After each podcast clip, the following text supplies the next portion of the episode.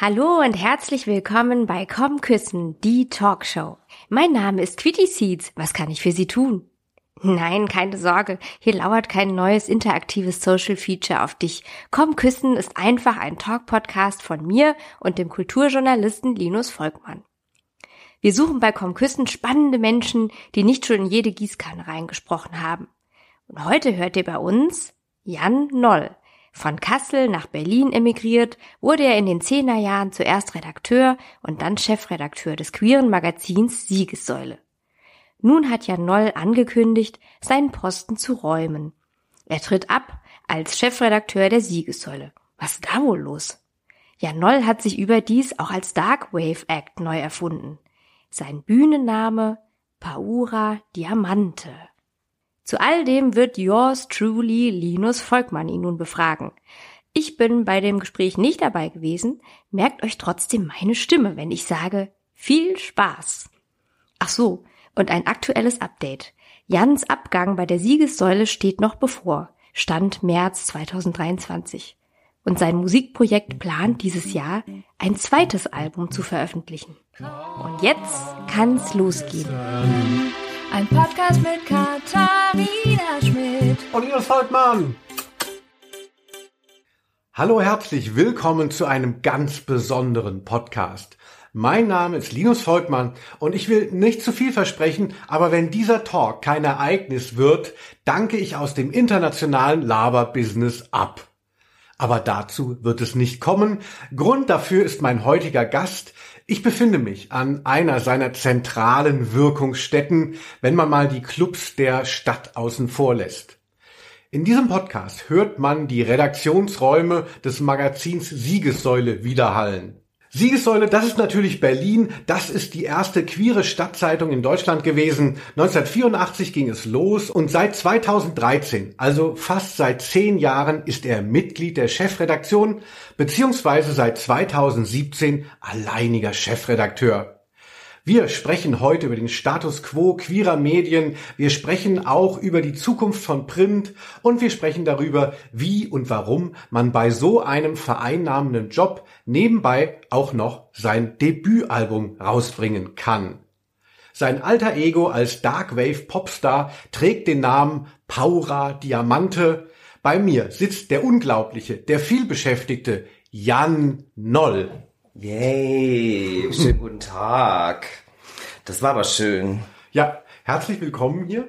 Jan, schön, dass du mich hier auch an deinem Arbeitsplatz empfängst. Gut, wir sind jetzt in so einem kleinen Hinterraum, also das sieht in einer Abstellkammer. Du kannst es ruhig so sagen. Ja, aber auch in der Siegessäule ist alles nicht nur Glamour, werden wir vielleicht auch jetzt erfahren. Und ähm, ja, damit es ein spannendes Gespräch werden kann, ist es aber vielleicht hilfreich, die Leute so ein bisschen erstmal reinzuholen und daher zwei ganz basale Fragen mhm. vorab. Die erste lautet, kannst du dich kurz vorstellen, wo kommst du her, wie bist du Autor und dann auch Redakteur geworden? Ich komme aus dem wunderschönen Kassel, um das mal so offen zuzugeben. Oh. Eine Stadt, die sich ja jetzt gerade in Dokumentarzeiten wieder sehr mit Ruhm bekleckert. Ähm, und bin dann zum Studieren irgendwann nach Berlin gegangen in den 90er Jahren und habe dann äh, sehr brotlos Theaterwissenschaft und Germanistik studiert. Danach fiel ich wie so viele andere in ein dunkles Loch und äh, habe Pornos vermietet an an hungrige KundInnen, die es damals noch gab, die sich Videos und DVDs ausleihen wollten. Es war eine schöne Zeit und dann habe ich tatsächlich ähm, eine Anzeige in der Siegessäule gesehen, dass sie Volontäre suchen. Und dann habe ich mich da beworben und äh, dann habe ich die Stelle bekommen. Und es wird noch schöner, weil dann war es so, dass ich wirklich gerade seit zwei Monaten Volontär war und äh, dann kündigten gleichzeitig der Chefredakteur und der Kulturredakteur, der damalige. Die waren nämlich ein Paar und gingen, also damals waren sie ein Paar und gingen dann gemeinsam äh, zu Tim TV. Das war ein schwuler Sender, den es damals noch gab. Und dann entstand ein Machtvakuum, in das ich mich auf ganz unvergleichliche Art und Weise hineinverbissen habe. Und als dann der neue Chefredakteur kam, hatte ich mich bereits so unentbehrlich gemacht, dass ich vom Volontär sofort zum Redakteur wurde. Und seitdem bin ich hier. Äh, jetzt für, für alle Leute, uns hören ja auch viele Leute in Westdeutschland. Ja. Grüße nach Westdeutschland. Mhm. Wirklich ganz blöde Frage. Ähm, äh, was ist die Siegessäule? Ich kann mich noch erinnern, dass ich das tatsächlich, in der Schulzeit hatte ich dann Ralf König Comics gelesen und da kommt ja einmal die Siegessäule vor, die weist den Protagonisten von Der bewegte Mann als mhm. vermeintlich schwul aus. Muss man jetzt nicht ins Detail gehen, aber da habe ich das zum ersten Mal gehört und dachte so, oh, was ist das wohl? Mhm. Und hat so ein bisschen gebraucht, ne? Also ja. in meiner Jugend also die Siegessäule ist äh, tatsächlich äh, Deutschlands ältestes äh, LGBTIQ-Magazin. Das war natürlich nicht immer für LGBTIQ oder für queere Menschen, sondern es begann 1984 als Magazin ähm, das Monatsblatt für Schwule hieß das, als es gegründet wurde. Ein sehr Grassroots, Grassroots-mäßiges Magazin, was so richtig aus der Community heraus, aus der schwulen Bewegung heraus gewuppt wurde. Äh, man, also der Name zum Beispiel ist auch so in so einem Plenum beschlossen worden damals und es gab äh, noch das Protokoll, wo das haben wir noch irgendwo, wo auch so aufgeschrieben wurde, was sonst noch so im Rennen war. Zum, die Siegessäule hätte auch offene Beine heißen können. Das war nämlich auch tatsächlich ein Vorschlag. Ob sie dann noch da wäre, wer weiß es. äh, und äh, mittlerweile auch durch Printkrise etc. ist Siegessäule wahrscheinlich das größte und äh, ja doch doch das größte LGBTIQ-Printmedium in Europa. So äh, und wir sind natürlich ein anzeigenfinanziertes Gratisblatt und äh, primär auch ein Berliner Stadtmagazin, was aber sich gerade in den letzten Jahren immer weiter auch so ein bisschen öffnet und aufweicht. Das heißt, unsere Themen werden auch immer internationaler und ähm, weil es eben nicht so viele Möglichkeiten, nicht so viele Medien gibt, äh, haben wir natürlich auch eine besondere Verantwortung dann. Das stimmt, seit einiger Zeit, also schon etliche Jahre, gibt's ja auch additional ähm, äh, englischen Content. Genau. Für die Expats. Mhm. Für die Expats, ja. Das sind ja genug da. Und wie war so, also die Siegsäule war ja schon immer sehr zentral. Wie war so dein Verhältnis zu dem Magazin, äh, bevor du eingestiegen bist? Du bist ja so ein edgy Typ, da, da ist man dann vielleicht, denkt man so, ach, ist gar nicht so cool genug für mich und äh, da muss man was einbringen. Oder fandest du es eh immer geil? Hm, ich fand das schon immer geil, ehrlich gesagt. Also als ich nach Berlin kam, es ist auch meine Lieblingsgeschichte, die ich damals auch äh, in einem Kommentar äh, kommuniziert habe, als ich Chefredakteur wurde oder als die Siegessäule 30 wurde, war das, glaube ich. Ähm, ich bin äh, zu meinem, ich bin nach Berlin gezogen und bin dann immer zu meinem damaligen Freund gelaufen und dann äh, kam ich immer an so einem Friseursalon vorbei. Und es war so ein richtig, ne, so ein Spät-90er Friseursalon mit lauter so Sonnenblumen aus Plastik und so ein ganz kitschiges Ding mit so einem sehr schwulen Friseur. Und davor stand immer so ein Tischchen auf der Straße und da lag ein Haufen Siegessäulen drauf. Und ich bin immer dann vorbeigegangen und habe immer so drauf geschielt und äh, an den Covern konnte man immer schon sehen, es ist irgendwas für Schwule. Ich wusste aber zu dem Zeitpunkt nicht, dass das gratis ist. So, dann hab ich, mhm. bin ich halt so ein paar Tage immer wieder dran vorbeigelaufen und irgendwann habe ich mir dann einfach ein Heft gegrapscht und bin relativ zügig von dannen gerauscht und habe es hysterisch in meinen Rucksack gesteckt und erst zu Hause holte ich es raus und mir fiel auf, es steht drauf kostenlos. Und ehrlich gesagt äh, war das für mich als ähm, junger Schwuler aus der nordhessischen Provinz, ne, äh, schon sehr geil, dass ich halt, ne, du bist so, kommst nach Berlin und ähm, du entfaltest so deine queere Identität und dann hast du, bist du plötzlich in einer Stadt, wo gratis ein relativ umfangreiches Heft für dich und für deine Themen irgendwie auf der Straße liegt und äh, deswegen äh, und ich glaube, das geht vielen Leuten so, die nach Berlin kommen und hierher ziehen, also vielen queeren Leuten, dass die Siegessäule halt einfach so ein Teil der Identität wird und des, des queeren Lifestyles in Berlin und ich glaube, deswegen haben wir auch so lange überlebt. Gerade auch in der Prä-Internet-Zeit war das ja noch, war das ja unschätzbarer Wert, über irgendwelche Magazine zu kommunizieren, was sonst nicht stattfand. Mhm. Also, ja, ansonsten äh, würde ich sagen, ich befasse mich ja ein bisschen mit der Print-Landschaft auch allgemein. Und es ist ja sehr viel Regress immer zu beklagen. Also es gibt weniger Umfang, ähm, es gibt halt einfach weniger Geld dadurch, mhm. dass es weniger Leser gibt, weniger Anzeigen. Und, und dementsprechend sieht es ja auch so ein bisschen so aus, also die, die viele Magazine. Und du, du meinst dementsprechend schäbig sehen viele Magazine aus, oder? Genau, also dann wird dann nochmal geguckt, können wir vielleicht im Druck was sparen? okay, ne? Gibt es noch dünneres Papier? Jetzt durch, das wissen ja viele auch nicht, dass es so eine Printkrise gab, auch in Bezug auf äh, Ressourcen, dass irgendwie ist das Papier teurer mhm. geworden ist und 50 Prozent Allerdings, bei der Siegessäule habe ich immer überhaupt nicht das Gefühl. Also ähm, äh, da freue ich mich tatsächlich jeden Monat, wenn die kommt, weil es sind so schön inszenierte Titelgeschichten und ihr seid auf der einen Seite so verbunden mit dem Milieu. Dem homosexuellen Milieu. Genau, dem eigenen Milieu ist ja sehr verbunden.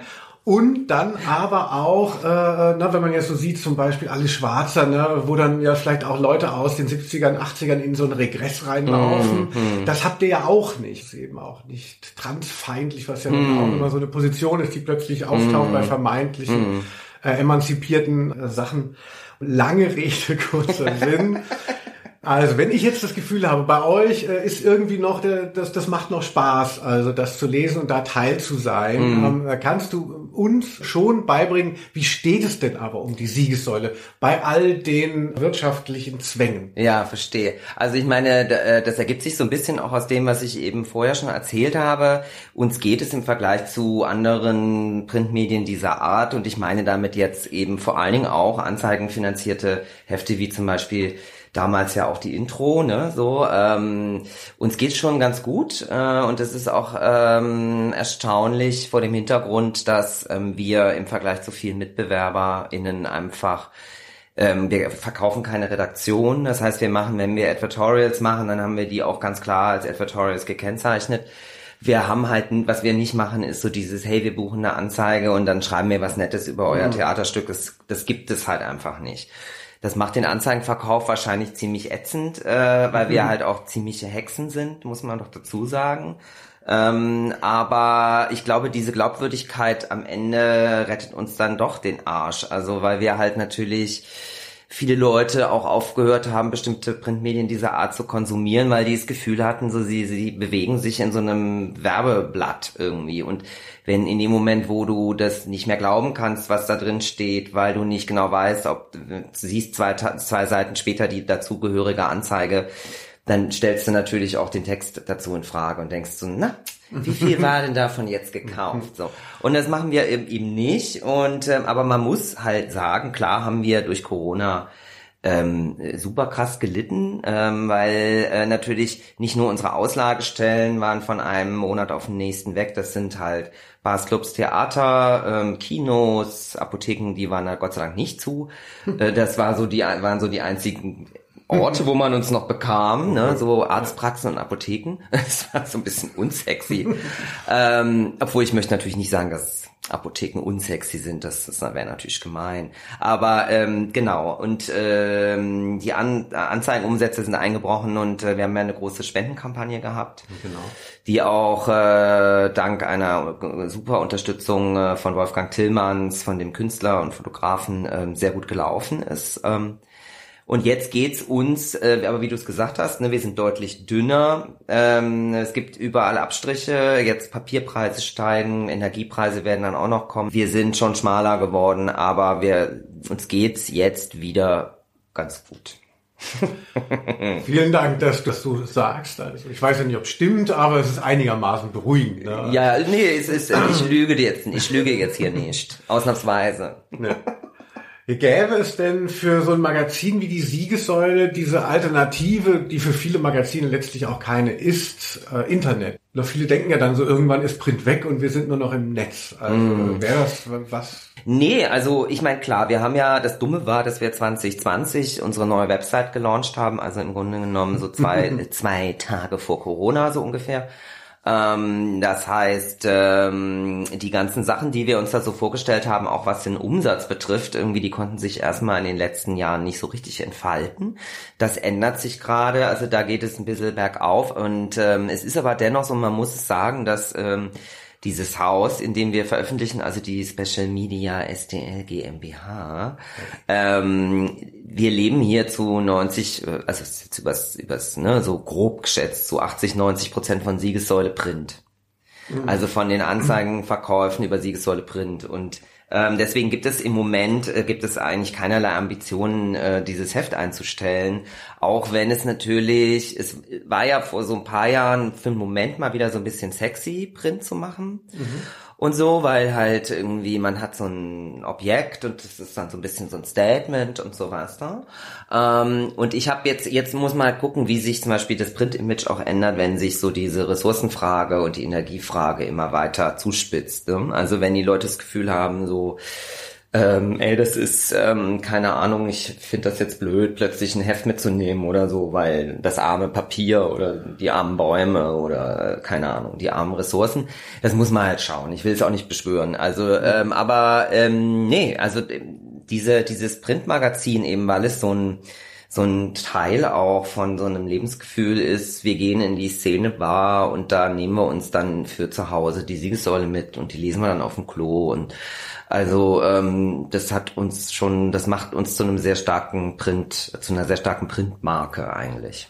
Ich merke das ja auch, dass das irgendwie äh, anders verwurzelt ist. Also man sieht ja auch an der Anzeigenstruktur, ihr habt ja dann auch viele eben regionale Sachen, wo man sagt, die, die gehen nicht auf TikTok. Währenddessen alle Autowerbung, die vor zehn Jahren in einem Magazin geschaltet wurde, die sind jetzt woanders. Mhm, ne? Genau, ja. Ja, seid dann noch so ein bisschen näher auch an was dran. Aber du bist seit 2013 dann quasi mit in charge. Mhm. Und wie war denn das so, Jan? Was wolltest du denn so anders machen? Was war denn so deine Idee? Oder hast du gedacht so, ah oh, super, ich mach's jetzt genau wie vorher, oder? Also er, ehrlich gesagt äh, muss man, glaube ich, auch erstmal sagen, ich wollte eigentlich gar nicht. Ich hatte tatsächlich irgendwie als mein Vorgänger dann ging und der dann so zu mir sagte, sag mal, willst du das nicht machen? Da habe ich gedacht, also lieber verrotte ich in der Hölle.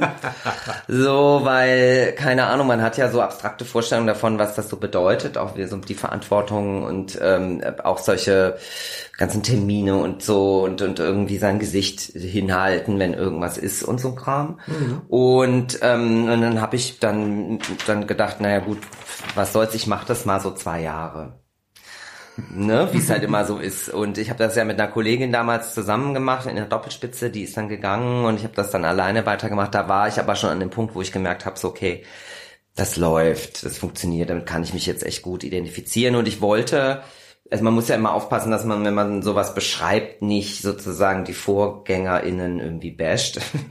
also weil darum geht's nicht. Also mein Eindruck war, dass ich ähm, gerne die Siegessäule, also es stand halt schon queer drauf. Ne? Als ich äh, zur Siegessäule kam, war der Claim irgendwie äh, queer in Berlin. Mhm. Daraus wurde dann Queer Berlin und jetzt äh, We Are Queer Berlin.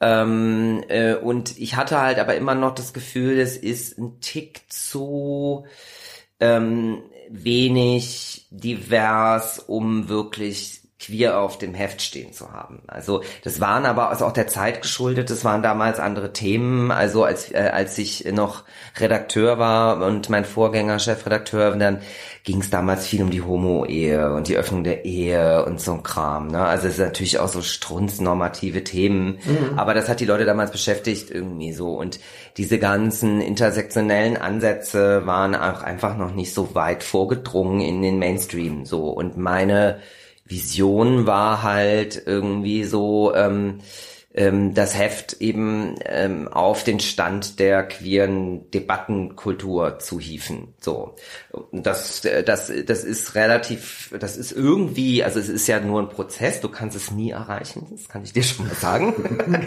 ja, irgendjemand ist immer unzufrieden. Ne? Du kannst es nie erreichen.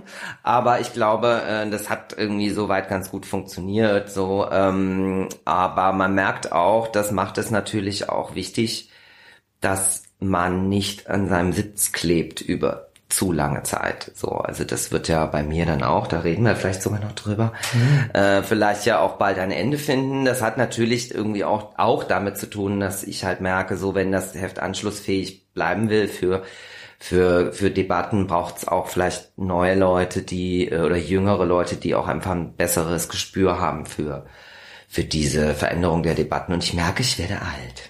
Ah, wie kokett, ne? Was? Ähm, wenn ich dich hier in voller Pracht sehe. Ich habe das ja vorhin schon gesagt und ich weiß gar nicht, wie ich es nochmal wiederholen soll. Ich mag es in Podcasts nicht so, wenn dann der Interviewer immer so positiv äh, über die Leute spricht, mit denen er Du redet. sag doch was Gemeines irgendwie. Eben, da komme ich noch zu. Aber ja. ich finde es halt wirklich, also ich habe mich immer gefragt, so warum lese ich die Siegessäule gerne und eben andere Magazine eben nicht, Mhm. äh, weil du das irgendwo hingebracht hast, dass es irgendwie so näher am Zeitgeist daran ist und wo andere so mühsam, oh, wir müssen jetzt mal 100 Jahre über das Sternchen, das Gender-Sternchen Mhm. diskutieren und so und dann ist das alles so Hausbacken und, und hier Mhm. bei der Siegessäule kommt es mir so gelebt vor. Ne? Das ist auf der einen Seite ist klar, wir haben politisches Standing, wir wissen eben, ne, was wir, was wir wollen, aber auf der anderen Seite so, wir haben auch riesen Spaß dabei. Also Ja, aber ich finde, es hat natürlich auch viel damit zu tun, dass, ähm, also wenn du dir queer ähm, aufs Heft schreibst, bringt das einfach auch eine gewisse Verantwortung mit sich, weil ich möchte nicht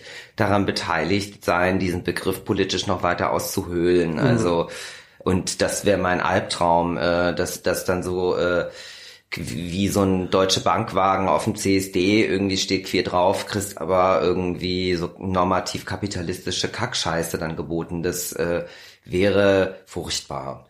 Ja, ja guter, guter Punkt. Ne? Das Queer wahrscheinlich auch schon. Da geiern schon die ganzen Jung von Matz und die Werbeagenturen drauf. So wann kommt der neue VW Queer raus? Ja, ne?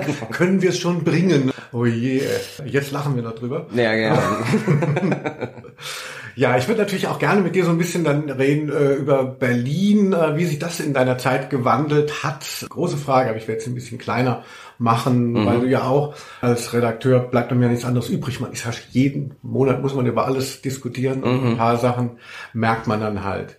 Vielleicht hast du ein paar Anekdoten. Erstmal so die Hefterstellung. Monatsmagazine, muss man wissen, ne, haben ja einen sehr, sehr, sehr festen Zyklus. Ne. Am Anfang passiert erstmal nichts, man gibt die Themen raus. Irgendwann müssen die Themen ähm, dann bearbeitet sein und dann irgendwann geht's ins Layout und dann wird's eng, ne, weil alle natürlich wieder gebummelt haben. Natürlich. Und dann äh, gibt es den Druckunterlagen Schluss und da wird auch mal mitunter länger im Laden geblieben. Vielleicht, ja, hin und wieder, ja. Mhm. Wie ist das hier bei euch auch so? Gab es mal so Partys zum Druckunterlagenschluss, wo man dann so lange gearbeitet hat? Dass, also ich kenne das, dass man dann um 8 Uhr denkt, ja, jetzt kann ich auch ein Bier aufmachen, selbst wenn ich auf der Arbeit bin. Oder vielleicht nicht nur das. Also, ähm, dass hier jetzt ständig Glitzer von der Decke re äh, regnen würde, den Zahn muss ich dir leider ziehen. Also natürlich sitzen wir nach Druck auch manchmal noch zusammen und trinken was. Ähm, aber das äh, ist jetzt eigentlich ähm, nicht so der Standard jetzt hier bei uns im Büro, weil tatsächlich wir oft wirklich auf dem letzten Loch irgendwie ähm, über die Ziellinie äh, uns schleppen und dann hat man wirklich äh, inklusive Wochenende ähm, die letzten 14 Tage komplett miteinander verbracht und ähm, dann entsteht so ein leichter Fluchtreflex, um es mal so zu sagen. Ähm, nein, aber wir haben, also wir mögen uns und das, wir machen auch äh, natürlich gerne auch immer mal Sachen zusammen, aber im Kontext dieser dieser Druckgeschichte, obwohl es besser geworden ist, als ich angefangen habe, äh, da haben wir teilweise, da war es normal, dass ich bis nachts um drei im Büro war ähm, in der Druckwoche so ähm, und ähm, das äh, hat sich in den letzten, äh, sagen wir mal, zehn Jahren dann wirklich total zurückgeschraubt. Also ich bin dann vielleicht mal maximal ab und zu mal bis Mitternacht oder so. Äh, aber das ist wirklich super selten geworden.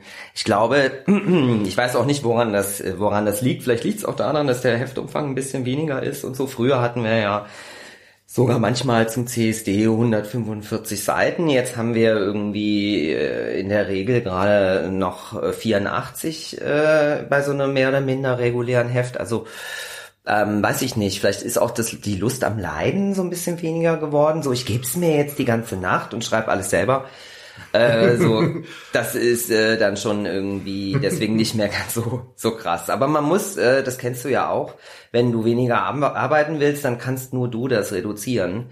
Also so ne, gerade bei der Frage, welches Thema muss ich jetzt selbst bearbeiten. Ähm, ich habe wirklich äh, mein mein Schreiben total reduziert, weil ich dachte, so, okay, das ist die einzige Schraube, an der ich drehen kann.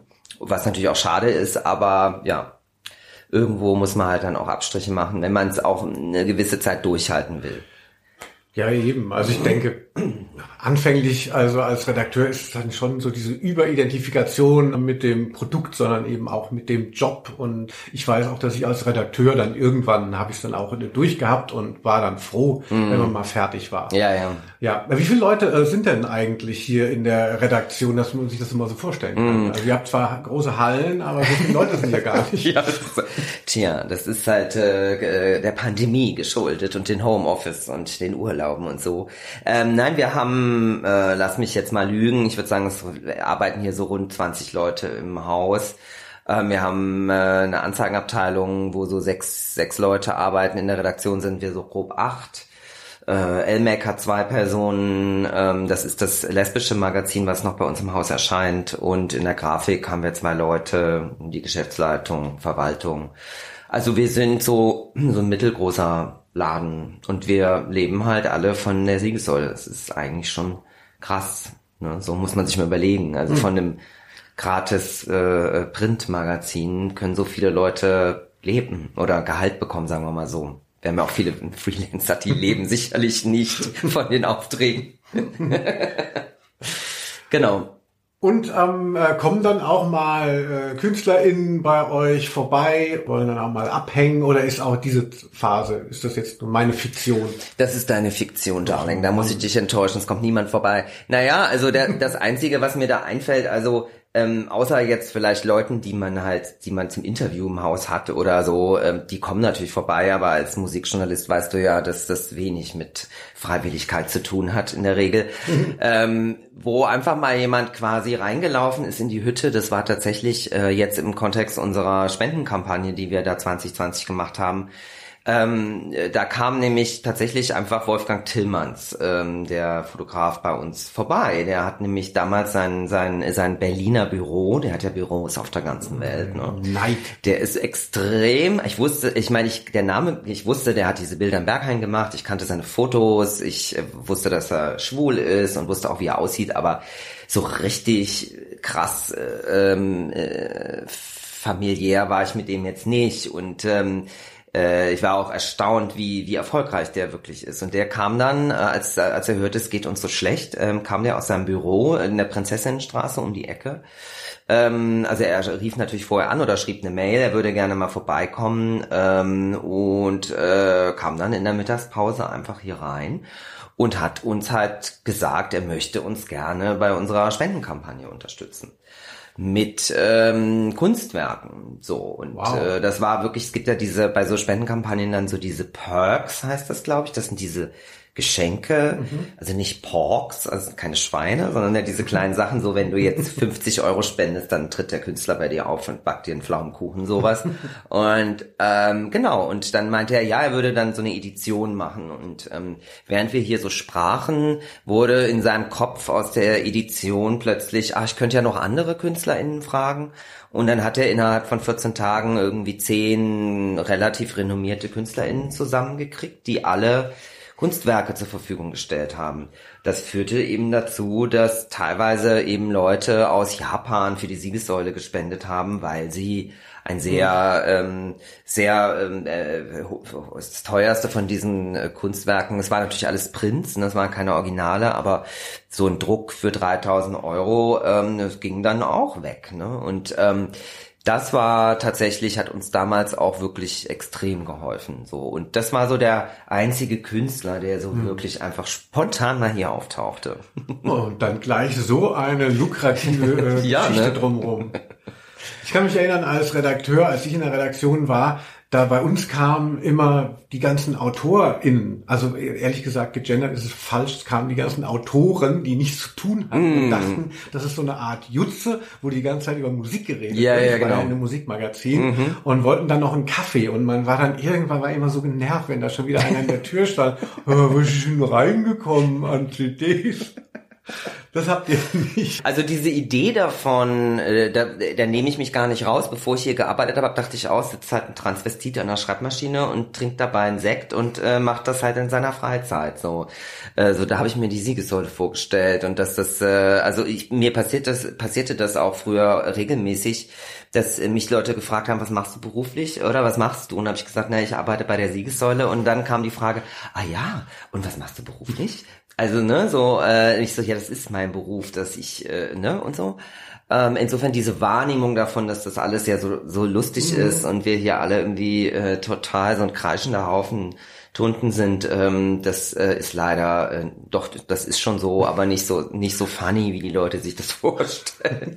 Ein kreischender Haufen, aber ohne Freude. Ohne Spaß. ja. Sehr schön. Nein, und es ist ja auch eigentlich so, so, so soziale Orte, ähm, ne, wie ein Plattenladen oder eben auch eine mm. Redaktion zu einem bestimmten Thema. Das, das, ist ja auch durchaus toll und schade, wenn es das nicht mehr gibt. Mm. Nur wenn man eben dann selber äh, dann arbeiten will, ist es manchmal mm -hmm. schwierig gewesen. Ja, was war der größte Ärger, der in deiner Zeit auf dem Tisch war? Es kann ja immer mal was sein, man hat den Namen von jemandem geschrieben und dann beschwert sich jemand, das sind noch die kleineren Sachen, jemand hm. ähm, äh, Unterlassung, ähm, äh, weil man irgendwas behauptet hat. Hm. Gab es da was, oder? Ja, total viel. Also eigentlich on a daily basis, äh, muss ich ehrlich sagen. Wir reden ja hier von der queeren Community. Ähm, und äh, da ist die Gefahr, dass man irgendetwas falsch macht, natürlich schon enorm. Das muss man halt auch einfach mal sagen. Weil ähm, ganz viele Menschen mit ihren Befindlichkeiten und auch mit ihren berechtigten Wünschen auch, was, was einen respektvollen Umgang betrifft, da aufeinander prallen und äh, da können die Gräben auch manchmal sehr tief sein. Würde, also das insofern bekommen wir regelmäßig irgendwie, wenn wir, äh, gerade weil vielen Leuten das dann oft auch sehr wichtig ist, was bei uns im Heft steht, dann wenn wir irgendeine Veranstaltung nicht berücksichtigt haben, so wie sie sich das vorgestellt haben, wenn etc. pp, da gibt's dann und gibt's dann immer wieder so äh, auch so ein bisschen äh, Beschwerden. Also am krassesten ist vielleicht ähm, gewesen, wir hatten früher eine Kolumne, die hieß äh, Schlachteplatte. Das war eine Kolumne von Jurassica Parker, einem äh, mittlerweile deutschlandweit bekannten Transvestitin. Und ich habe sie damals gefragt und meinte halt, sag mal, irgendwie, irgendwie, ich merkte halt, dass natürlich in dieser Agenda das Heft auch irgendwie so aware zu machen und so ein bisschen inklusiver und so, dass man natürlich einfach ähm, auch äh, so ein bisschen seine, an manchen Stellen so ein bisschen den Humor verlor, so, es wurde, wurde immer ernster, immer ernster, es ging sehr viel um, die, um die ganzen Isms, weißt du, so. Mhm. Und dann habe ich damals zu ihr gesagt, das ist auch schon eben, das ist auch zehn Jahre her, meinte ich so, du, ich will so eine, eine Ecke, wo ich irgendwie so, wo so keine Regeln gelten, irgendwie so. Ähm, und am besten so mit Klatsch und Tratsch aus der Szene. Und äh, da ähm, haben wir halt eigentlich alles zusammengetragen, was man so gehört hat. Und journalistisch natürlich ein absoluter Albtraum, weil es ging wirklich nur darum, mir hat der und der erzählt das und das und das und das. Geil. Und es gibt äh, ähm, es, äh, und wir haben auch, also aus heutiger Perspektive eigentlich, ich weiß nicht, warum wir das damals gemacht haben, weil das war auch so distanzlos alles. Also wir haben, da hat dann, hat dann irgendwer erzählt, ja, ich habe Person XY im Bull an der Bar gesehen und der war so blau, dass er seinen Pimmel rausgeholt hat und auf, auf die Bar geklatscht hat oder so. Also irgendwie solche Geschichten. So, und dann waren, also, und dann hat äh, Jurassica das so alles zusammengefasst. So, ich, wir haben gehört, da hat jemand bla bla bla. Und das war dann teilweise äh, wirklich grenzwertig so, also dass dann halt ähm, auch ihr Leute in der Szene ins Gesicht gespuckt haben so, weil sie natürlich dann Dinge da erzählt hat, die eigentlich äh, nicht dafür gedacht waren, irgendwie niedergeschrieben zu werden. Und äh, so, dass sie dann auch ähm, nach ein paar Jahren, das heißt, so vier Jahre hat sie es, glaube ich, gemacht, dann irgendwann meinte so, du, ich muss mal damit aufhören, weil das belastet mich zu sehr. Und ehrlich gesagt, da ähm, gab es auch dann Klagen und lauter so ein Kram. Und ähm, dann war die diese Mini-Zeitspanne, in der das auch für mich irgendwie möglich war, war dann auch durch. Also weil ich dachte dann auch so, es war dann wie so ein Erwachen und dachte so, ja, eigentlich lass uns das sowieso lieber mal lassen. Irgendwie so, das kommt auch, die Szene hat sich verändert und so. Und das Krasse ist aber, natürlich war das, und das muss man halt leider sagen, es war die meistgelesene Rubrik im Heft. Und als wir das eingestellt haben, war das Geheule riesig. Weil natürlich ja, Leute dran abgeilen wollen sie sich, aber selber drin vorkommen auf gar keinen Fall. Und das war halt immer so ein Ding.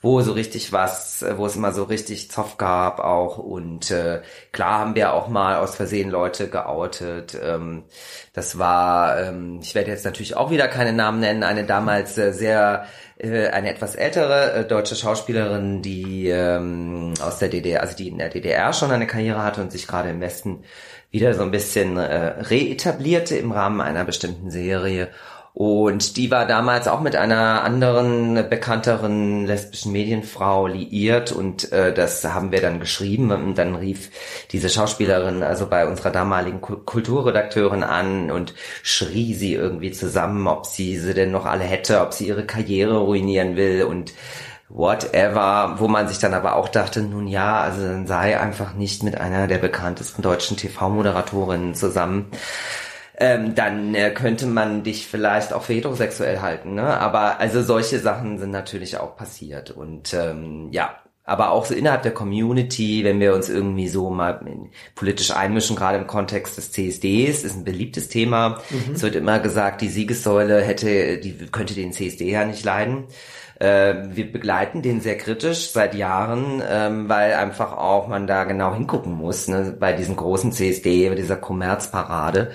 Ähm, und da haben wir oft äh, Sachen geschrieben, wo dann offene Briefe äh, veröffentlicht wurden, ähm, äh, wo ich dann beschuldigt wurde, ich würde die Szene spalten und ähm, ich habe dann immer nie wirklich darauf reagiert und das hat die Leute dann immer noch wütender gemacht, weil sie dachten, ich würde jetzt auch in der FAZ eine ganze Seite buchen und mich da rechtfertigen und ich habe es einfach irgendwie wegignoriert und das war dann eine sehr große narzisstische Kränkung. Also es war schon immer auch lustig.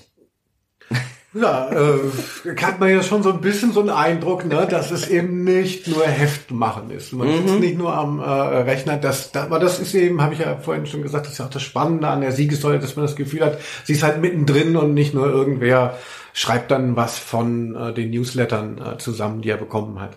Und äh, bei der Siegessäule gibt es ja auch so Sachen, dass ihr auf politische Entwicklungen auch Einfluss nehmt. Also auf so äh, Projekte, irgendwelche, was es war irgendwie so ein Haus mal, ich krieg's nicht hm, zusammen. Dieses ähm, Lesbenwohnprojekt. Genau, mhm. also äh, gibt es auch sowas, wo du, wo du gemerkt hast, dass ihr auch als Aktivist ähm, was erreicht habt? Also ich meine, ähm, das muss man halt aber schon ganz klar sagen, wir sind natürlich ein journalistisches Medium und keine NGO. Ne? Mhm. Also das bringen viele Leute immer, damit meine ich jetzt nicht dich, das bringen aber viele RezipientInnen durcheinander, so dass dann halt auch viele Leute sich bei uns melden und irgendwie Hilfe brauchen oder möchten. Ähm, ich hatte jetzt gerade eine eine Anfrage im, im Briefkasten von einer Person aus Nordhessen tatsächlich, äh, aus meiner Heimat, oh. der da irgendwie schlimme Dinge passiert sind äh, und wollte, dass wir dann da irgendwie ihr helfen und da musste natürlich die Leute auch weiter verweisen, aber wir können journalistisch Schlaglichter auf Dinge werfen, die wir für wichtig erachten. Ansonsten ähm, was, was halt äh, jetzt kürzlich zum Beispiel ganz cool war, ähm, wir, wir können halt, wir haben natürlich gute Netzwerke, also wir können dann auch äh, in so Einzelfällen auch immer mal Leuten helfen, obwohl wir keine NGO sind. Also wir hatten jetzt zum Beispiel, das ist gerade ganz ein jüngster Fall, ähm, wo wir es geschafft haben, einem, äh, wir haben seit über zehn Jahren einen Illustrator, der lebt in Moskau ein Russe, ähm, der für uns wirklich schon lange arbeitet und der jetzt zunehmend sich auch ähm, engagiert hat äh, seit dem Krieg gegen die Ukraine, der sich in, in Moskau so im Antikriegsbewegungsbereich engagiert und ähm, wo kam auch zunehmend in die Bedrängnis wegen seiner Arbeit für uns. Also ich meine, es ist nicht nur ein westliches Medium für das, also ein Euro, westeuropäisches Medium, für das er arbeitet, sondern auch noch ein LGBT-Medium. Und ähm, er äh, war, schrieb mir dann irgendwann und meinte so, du, ich glaube, ich muss hier weg. So und äh, durch die Kontakte, die wir hatten und durch die ähm, auch zu zu äh, Queer Amnesty haben uns in dem Fall auch viel geholfen und man kann also so Verbindungen herstellen und wir konnten dann äh, erreichen, dass er tatsächlich sogar diese Woche Dienstag ist er gerade in Berlin gelandet.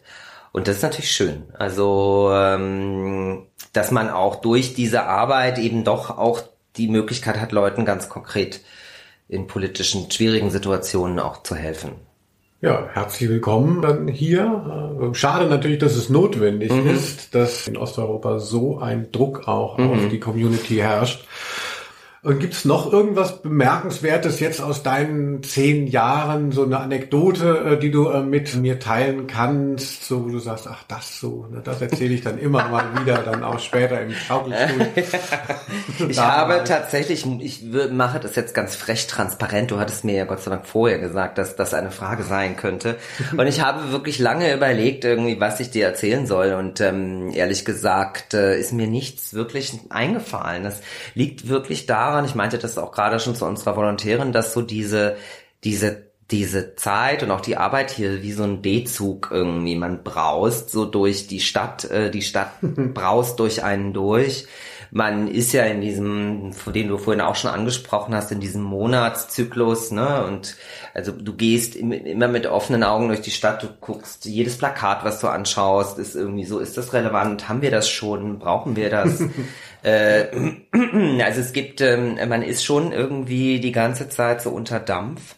Ähm, dass, ähm, dass ich jetzt auch am Ende äh, dieser 15 Jahre in der Redaktion ähm, wirklich äh, mich erstmal, glaube ich, ein bisschen länger als ein paar Tage hinsetzen muss und nochmal überlegen muss, was war denn überhaupt? so, also ähm, deswegen kann ich da leider irgendwie außer den paar Sachen, die ich schon erzählt habe, irgendwie auch nichts aus dem Ärmel schütteln, so, ähm, weil ich, ähm, neulich hat mich jemand auch gefragt, äh, ich, weil ich ja auch die Musikseiten äh, betreue, meinte dann so zu mir, sag mal, wen, äh, wen hast denn du alles schon interviewt? Und dann saß ich da rum und dachte so, mir fiel wirklich, das waren einige, mir fielen vielleicht so fünf Leute ein. So. Also so, ich dachte halt so, okay, gut, ich brauche dann auch ähm, so ein bisschen Abstand und vielleicht nehme ich mir auch mal alte Hefte und guck mir die mal an und dann sehe ich vielleicht wieder so, ah ja, krass und so, da war ja das und das und das noch. Ähm, aber so aus der aus der Flinte mhm. geschossen, aus der Flinta, wie man heutzutage sagt, nein. ähm, nein, genau. Ähm, fällt mir jetzt eigentlich nichts, nichts wirklich ein. Hm. Und ist es dir denn äh, leicht gefallen? Also ne, du bist auch Künstler und ähm, äh, irgendwie dann hier in Berlin unterwegs gewesen. Da diese Verantwortung, die man plötzlich dann hat, oder oder hat dich das auch irgendwie belastet, wenn man plötzlich eben ja der ja, Chef klingt ja immer so negativ, aber, aber man weiß ja, in so kleinen Läden äh, hat man ja die mhm. Verantwortung. Wenn man dann sagt, hier, alles geht den Bach runter, weil ich keinen Bock mehr habe, ähm, äh, dann betrifft es mehr Leute als einen selbst. Also ohne jetzt zu tief einzudringen in meine marode Psyche, ähm, ja, das ist tatsächlich, es war, es ist schon ein Job, der dich auch belasten kann, ja. Und zwar sage ich halt immer gerne, äh, einer der Hauptpunkte ist tatsächlich auch, man scheißt, wo man ist. Also sprich, du gehst aus, du vögelst, du arbeitest, du äh, alles in der gleichen Bubble. Ja? Also das, es gibt keinerlei Form von Distanz. Also mhm. auch bei der Frage, ähm, wie geht man, also auch äh, wenn man so Promi-Fragen stellt. Ne? Also wenn du halt, äh, jeder begegnet sich hier innerhalb dieser Community irgendwie so ein bisschen auf Augenhöhe. Ähm, man sieht die Leute abends im Club irgendwie besoffen am Tresen hängen, am nächsten Tag irgendwie sitzt man bei ihnen im Rathaus auf der Bank ähm, oder so. Also so, weißt du, also es war jetzt kein kein, kein, Hinweis auf Klaus Wowereit, das war einfach nur so ein äh, aus dem Raum gegriffenes Beispiel. Ähm, nein, also so ähm, ähm, sich da abzugrenzen, ja, also auch irgendwie zu sagen, okay, gut, ich bin jetzt hier privat wenn ich jetzt irgendwie ausgehe oder äh, so, ne, und die Leute einfach auch ähm, in den unmöglichsten Situationen auf einen zugerannt kommen und äh, mit einem Gespräch anfängt, warum man denn jetzt keinen Tagestipp bekommen hat für mhm. seine tolle Veranstaltung. Das ist belastend und auch natürlich die mit zunehmender Ausdifferenzierung der Diskurse ähm, wird es auch ähm, und auch je höher die unsere eigenen Ansprüche an, an Diversity werden, auch hier im Team und ähm, da, äh, desto mehr ähm, desto anstrengender wird es, weil das eben einfach keine einfachen Prozesse sind. Also auch uns ähm, weil du vorhin so nett gesagt hast, bei uns wirkt das so alles so, als würde das so leicht, äh, weil wir, weil das irgendwie einfach das wäre, was wir leben. Ja, das stimmt schon. Aber äh, ein queeres Leben in Berlin innerhalb dieser Community, wenn man auch äh, bestimmte Dinge erreichen will, auch politisch, äh, wenn man sich irgendwie mit intersektionellen Ansätzen auch um äh, be bestimmte äh, andere marginalisierte Gruppen kümmern will, dann muss man, dann darf man nicht mit der Illusion rumrennen, dass das von morgens bis abends immer nur Spaß macht. Das ist, das kann wirklich mhm. super krass anstrengend werden. Ähm, äh, aber das äh, muss es auch sein, weil wenn wenn wenn das einfach nur leicht wäre, äh, so aus seiner privilegierten Position heraus zurückzutreten, dann äh, würden das vielleicht auch mehr Leute machen. Aber es ist eben, es kostet halt Kraft so. Und ähm, wir hatten auch, ähm, also äh, mir ist in den letzten Jahren dann auch immer mal wieder aufgefallen, dass sich nicht abgrenzen können, dass mir das äh, gerade seit Corona immer mehr auch zu schaffen gemacht hat. So, ähm, dass wenn, äh, weil wenn du halt, ähm, wenn du halt irgendwie bestimmte Dinge, wenn Fehler passieren, was halt äh, passiert leider, und weil ich auch gesagt habe, so dieser dieser Diversity-Anspruch oder so, das sind alles Prozesse, auch irgendwie queer queer sein ist ein Prozess. Und du erreichst nie einen ein, ein Status, wo man sagen kann, so, der ist jetzt abgeschlossen, wir gelten jetzt als, als queeres, intersektionell arbeitendes Magazin und alles ist gut, sondern man, man, man versucht diesen Zustand immer zu erreichen und da laufen halt auch Dinge schief. Und weil es eben auch so stark mit meiner Person verbunden ist, ähm, habe ich dann so gemerkt, wenn irgendwas richtig schief gelaufen ist und es vielleicht irgendwie Kritik gab oder auch mal Shitstorm, dann habe ich mich einfach nicht mehr meine keinen Bock gehabt, noch in meine Lieblingskneipe zu gehen, weil ich dann dachte so, nee, also oh Gott und dann dann dann spucken die mich an und dann werde ich irgendwie, dann schreien die mich alle an und ich bin Persona non grata und ich bleibe jetzt zu Hause. Und da habe ich dann so gemerkt, okay, gut, jetzt wird es auch langsam Zeit, mal so ein bisschen Distanz reinzukriegen. So. Ja, darauf kommen wir ja jetzt auch. Aber ich kann es schon auch sehr gut nachvollziehen. Also ich habe eben ja auch in so einem Job gearbeitet und dann am Anfang ging es mir auch um, nur um diese Identifikation. Also mir hat es dann geschmeichelt, dass wenn ich ausging, dass die Leute dann gesehen haben, ah, mhm. hier in Köln der Redakteur von dem Pop-Magazin und, und so. Und dann irgendwann muss man das aber dann auch wieder von sich trennen mm. und gucken, was ist dann überhaupt noch übrig. Äh, und das ist gar nicht so leicht. Mhm. Also weil äh, da diese Verkörperung macht auf Dauer keinen Sinn und ist auch wirklich dann, weil man dann auch eben die negativen äh, Dinge ähm, äh, dann immer noch mit sich rumträgt. Mhm. mhm. Ja. Aber wir haben es ja jetzt schon so ein paar Mal rausgehört. Ich habe es ja gar nicht gesagt. Du hörst auf, ne? Ja. Äh, wir sind ja auch hier zusammengekommen, um das Ende deiner Ära zu besiegeln. Jan, was tust du der Community an? Aber es sei dir gegönnt. Aber äh, sag doch mal, ähm, was passiert jetzt? Du hast irgendwie angedeutet, dass du schon dem Verlag erhalten äh, bleibst. Ich weiß nicht. Genau, genau. Also ähm, wir befinden uns gerade in einer dieser wunderbaren Umbruchsphasen, die ich auch als relativ belastend empfinde. Also ähm, wir, ich werde im Haus bleiben, weil ehrlich gesagt, ich arbeite hier gerne. Ähm, ich ähm, muss einfach aber aus diesem, aus dieser Mühle der Redaktion mal raus. So äh, einfach auch, weil sich der, ne, das, das dein Leben strukturiert sich komplett um diesen, um diese Drucktermine herum. So, also Aha. meine die Leute in meinem Umfeld, die, die kennen das schon so, dass ich immer so, nee, da kann ich nicht, da gehen wir in Druck. Und ähm, ich muss da mal raus und will aber hier bleiben, weil das auch einfach mein Laden ist. Äh, also der gehört mir nicht, aber mit dem ich mich identifiziere, wo ich mich zu Hause fühle. Und ich werde tatsächlich eher in so eine Marketing-Richtung gehen.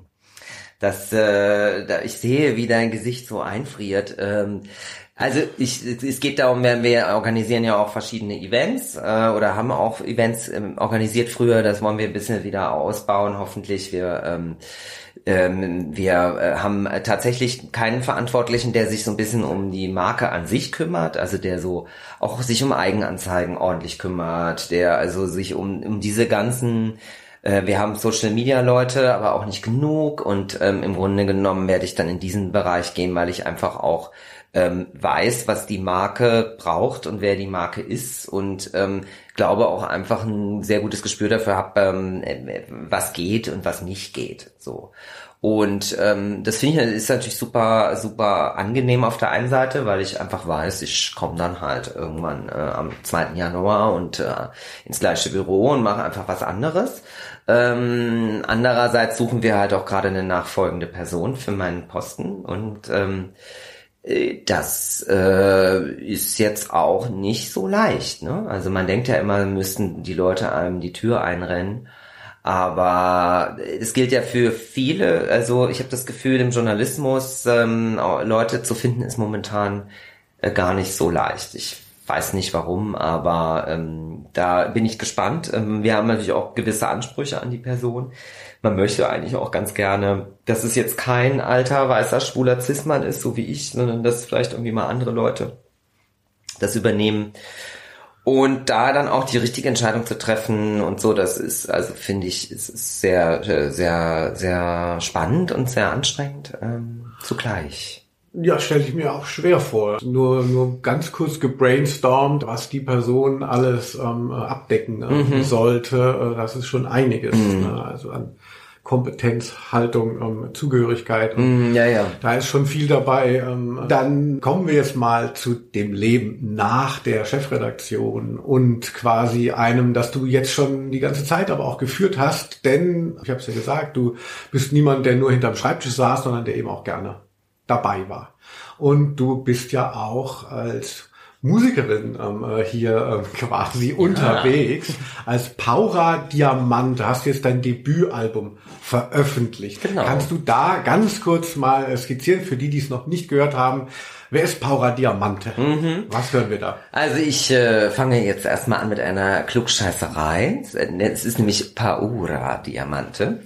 Äh, das ist das italienische Wort für Angst. Ähm, genau, ich bin natürlich der Angstdiamant. Oder, ah, aber ich dachte ja. wegen Power so ein bisschen. So wegen Power Diamante. Wegen äh, hart aber herzlich, äh, Jennifer Powers oder so. Nee, ich habe äh, tatsächlich ähm, in den neun, frühen 90ern Musik gemacht und habe da in verschiedenen Bands gespielt und ähm, dann wollten meine Eltern aber unbedingt, dass ich was ordentliches lerne und dann äh, habe ich irgendwie studiert und das hat sich dann so vertüdelt, ne, wie es bei den meisten so ist irgendwie und ich fand das irgendwie immer doof ähm, dass, dass das irgendwie so krachen gegangen ist mit der Musik und ähm, dann äh, ich hatte auch Sachen aufgenommen damals äh, Ende der 90er noch und ich fand die eigentlich ganz gut und ähm, Was war das für ein Stil damals? Das war äh, so Neofolk war das. Ich war da, ich bin ja ein Grufti-Kind äh, und das war so die Zeit, wo so dieser ganze so Current 93 und solche Sachen irgendwie mhm. so wahnsinnig in waren. Und es war dann so Gitarren, äh, Akustikgitarren geklimper. Und ähm, genau, und ich fand das irgendwie, fand das schade und fand ein paar von den Songs auch wirklich gut. Und dann kam Corona, ne? Und dann habe ich, wie so viele, dann da gesessen und dachte, so, jetzt änderst du dein Leben. Jetzt reicht jetzt langsam. Mal um mich. Jetzt geht's mal um mich. Irgendwie so. Und ich habe ja durch meinen Job auch hier äh, natürlich Tausende, nein, nicht Tausende, aber etliche von MusikerInnen in der Stadt äh, kennengelernt und äh, Romain ähm, Electrosexual, mit dem ich dann jetzt schlussendlich das Album zusammen gemacht habe, ist irgendwie halt schon seit Jahren ein Bekannter von mir, mittlerweile ein Freund von mir und ähm, ich, ich fand, ich mochte seinen Stil, ich wusste, das sollte irgendwie elektronisch sein und ich brauche jemanden, der mir dabei hilft, sozusagen diese akustischen Songs in elektronische Form zu gießen, weil ich jetzt nicht gerade die begnadetste Person an einem Computer bin. Und äh, dann habe ich ihm dann das Demo von aus den 90ern geschickt ähm, und habe gesagt, so, hier guck mal, ich habe diesen Song, ah. den würde ich gerne mal ordentlich machen. So, und dann hat er, fand er das, fand er den gut und dann haben wir das gemacht, tatsächlich. Und natürlich habe ich diesen ganzen Teenage-Angst-Kitsch dann, ich habe so ganz schlimme Lyrics dann da, so, ach, mir geht's schlecht und ne, ich bin so allein und so. Das haben wir, habe ich die Text, Text neu äh, gemacht und habe aber auch da geguckt, dass es möglichst kitschig wird und ähm, und das hat dann irgendwie so, war, hat dann super funktioniert und ähm, es war die erste Single Berlin äh, oder Berlin und äh, dann war lustig, weil ähm, ich habe dann habe ich die veröffentlicht und dann schrieb mich über Facebook mein Lieblingslabel oder eines meiner Lieblingslabels an Young and Cold Records aus Augsburg.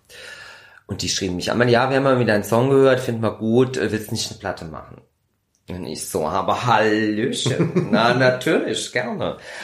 Und dann habe ich halt, äh, Romain meinte hier so, hier, ähm, äh, komm, lass uns, ähm, lass uns das machen. Und dann habe ich mir irgendwie, dann habe ich ähm, natürlich irgendwie mich hingesetzt und habe Songs geschrieben ohne Ende. Und dann haben wir das Anfang des Jahres in einer Woche aufgenommen. Äh, und wir hatten auch noch beide Corona. Also äh, ich habe Während auf, der Aufnahme? Ich habe auf dem Album Corona und äh, Ah. Romain auch. Uh, dramatisch. Ja, total. Voll zeitgeistig und so. Ja, und dann, äh, ja, und jetzt äh, ist das Ding im, im Juni, äh, im Juli rausgekommen und ich habe jetzt heute das Testpressing bekommen für das Vinyl. Das kommt dann im Oktober. Und ich bin auch so ein bisschen so, hä?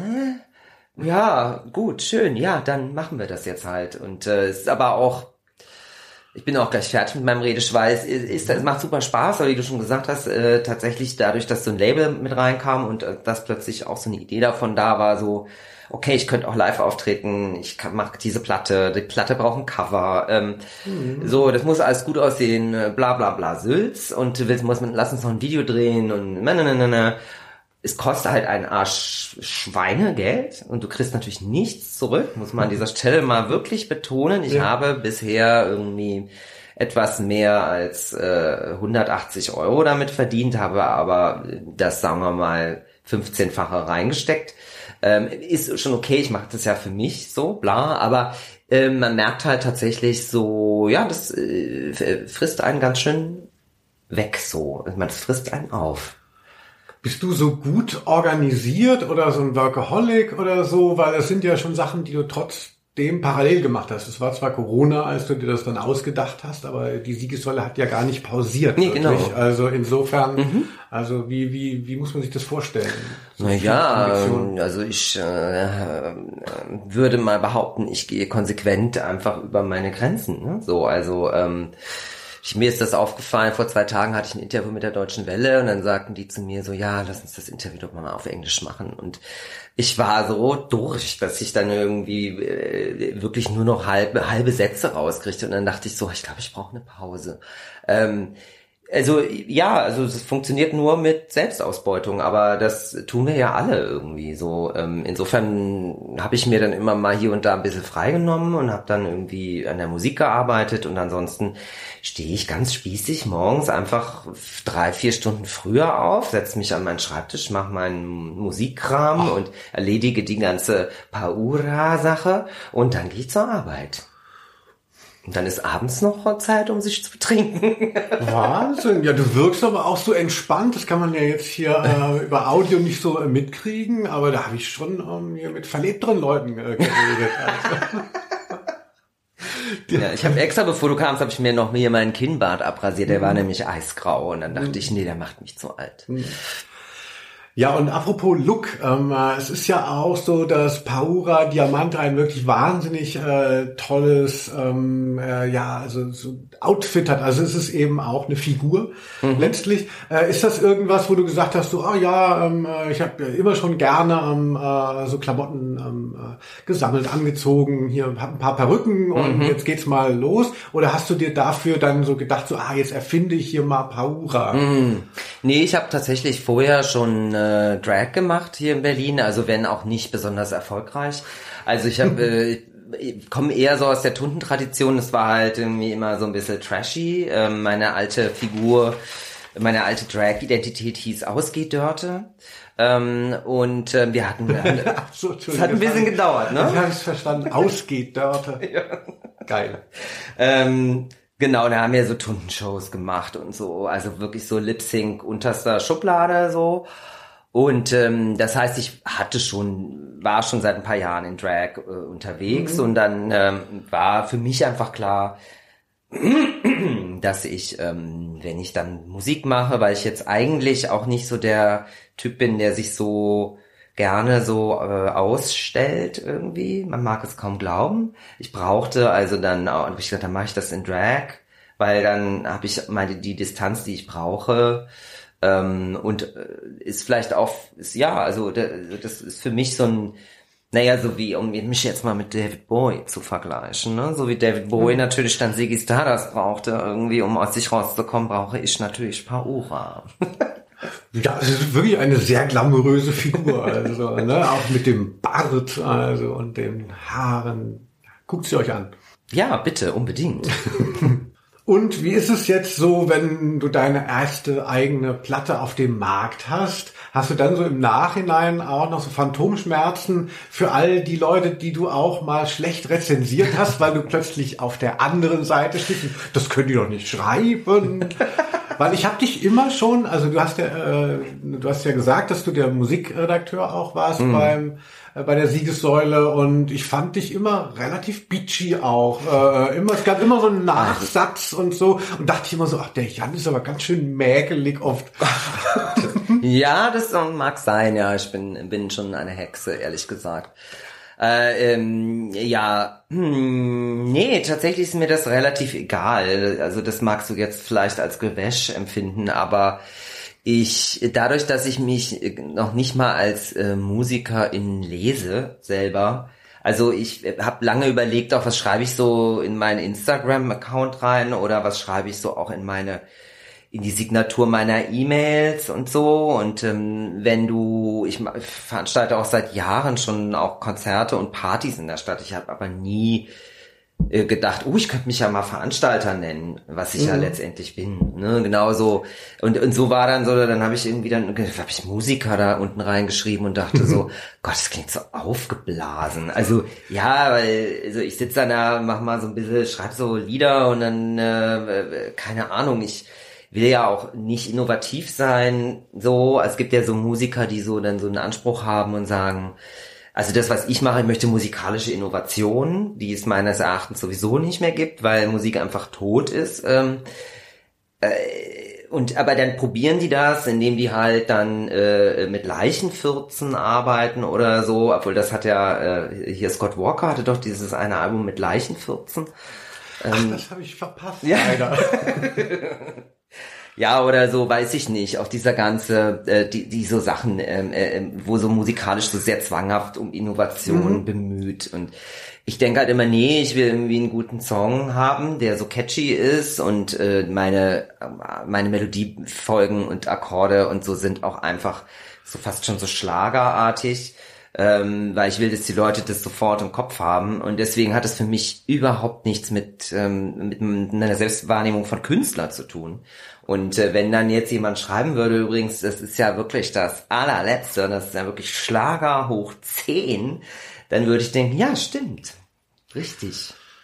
Ja, ja, ich glaube, man, man ist dann schon auch eher imprägniert, wenn man sowas gemacht hat. Also ich bin schon kritisch, wenn Leute was über mich schreiben, aber ich weiß, dass ich selber schon so viel Scheiß auch über allen möglichen Kram geschrieben habe. Ich bin der Letzte, der, ich muss mich wirklich ganz hinten anstellen und dementsprechend versuche ich das dann auch, ähm, sage ich so, ey. Also, ja, ja. Weil, ja ne, wenn die Leute dann auch immer, wer sich alles immer beschwert und deshalb möchte ich mich auch immer nie so beschweren. Also selbst mhm. bei den blödesten ähm, äh, Zuschreibungen. Also. Ja, du warst super lustig, als mal ein Autor von uns dein Buch verrissen hat. Dann hast Ach, du, ja. dann hast du so wunderschön irgendwie das so korrigiert und hast es irgendwie bei, bei, bei abfotografiert und mit so mit so Redigieranmerkungen und hast es einfach bei Facebook veröffentlicht. Das fand ich unfassbar lustig, habe es geliebt.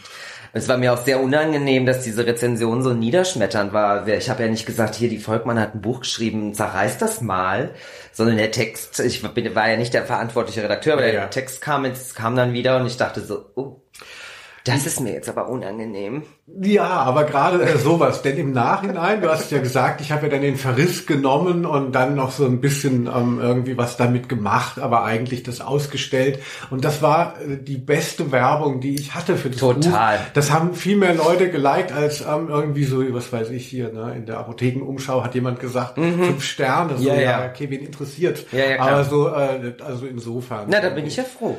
Nee, aber ich muss auch dazu sagen, also durch diese, was wir vorhin ja auch besprochen haben, diese Zeit auch bei der Siegessäule, wenn du halt, ähm, also wenn ich in meinem Job bei der Siegessäule kritisiert werde, dann geht's meistens um relativ ernste Sachen. Mhm. Also dann geht's wirklich darum, dass man halt ähm, äh, was weiß ich, ähm, irgendwie, ähm, dass Leute sich wirklich in ihrer Identität vielleicht verletzt fühlen oder dass man Menschen irgendwie unsichtbar gemacht hat oder dass man irgendeinen anderen Fehler auch gemacht hat, der, der ein gewisses Gewicht hat, so auch gesellschaftspolitisch oder sowas.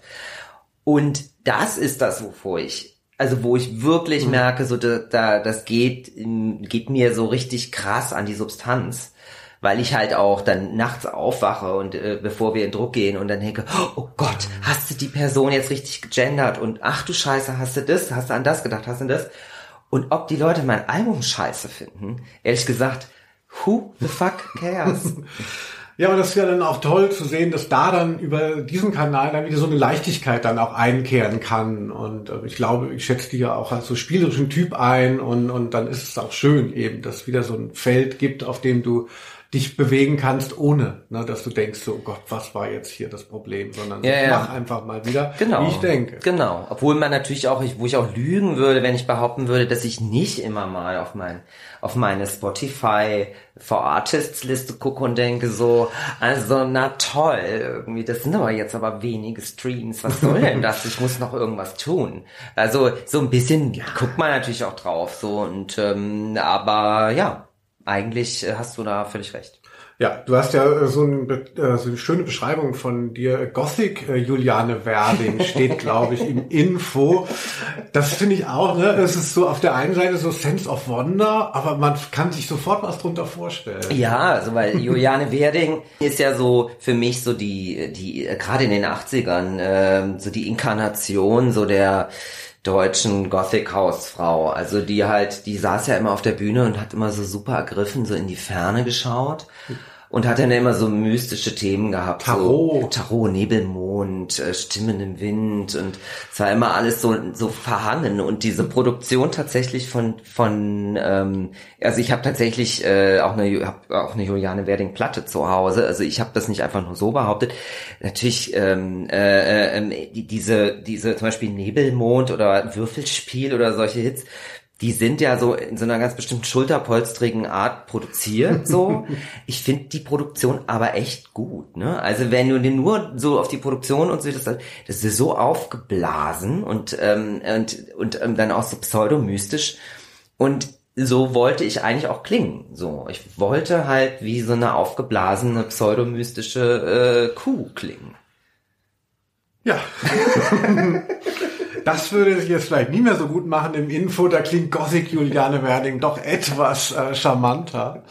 Ich habe auch eine Juliane Werding-Platte. Also ich wollte damit auch nicht sagen, dass Juliane Werding eine Kuh ist. Das möchte ich an dieser Nee, du Stelle hast noch. gesagt, du seist die Kuh. Ich bin die Kuh, ja. eben.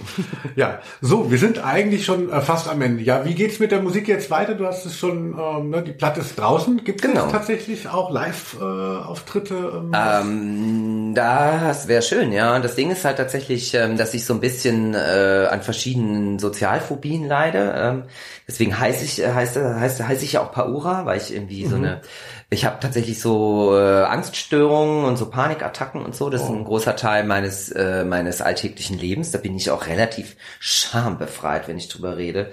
Ähm, das heißt, äh, für mich ist das alles psychisch auch einfach mit einem mit einem größeren Aufwand verbunden, weil also allein die Vorstellung, mich irgendwie dahin zu stellen und vor irgendwelchen Leuten was zu singen, äh, möchte ich gerne sterben.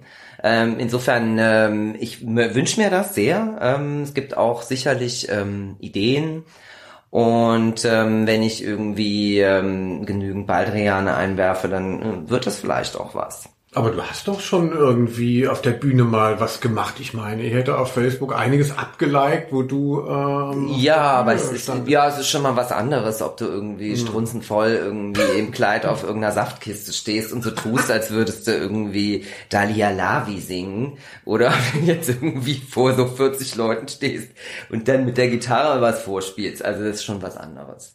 Ähm, und ich habe ehrlich gesagt, also ähm, äh, zu öffentliche Auftritte, ähm, auch so auf so Podien, äh, auch in meiner Funktion, war immer, es ist immer eine Herausforderung für mich so. Also ich musste da immer wirklich hart an mir arbeiten und mich auch echt immer so sammeln. Ne? So drei Tage Hysterie, äh, bevor irgendwie man irgendwo auf einem Podium zu Gast äh, ist. Ähm, und das, äh, das Interessante ist, ähm, und deswegen rede ich da auch explizit extra offen drüber, weil meine Erfahrung einfach ist, äh, ich begegne gerade so in den letzten Jahren so vielen Leuten, die, die äh, solche Panikzustände haben, auch sei es eben einfach nur im öffentlichen Verkehrsmitteln oder so, was ja nachvollziehbar ist, aber auch Leute in Funktion oder Leute, auch KünstlerInnen, äh, die dann sagen, also vor vor meinem Auftritt geht's mir einfach tagelang so ultra beschissen, dass ich überlege, ob ich das wirklich machen möchte, weil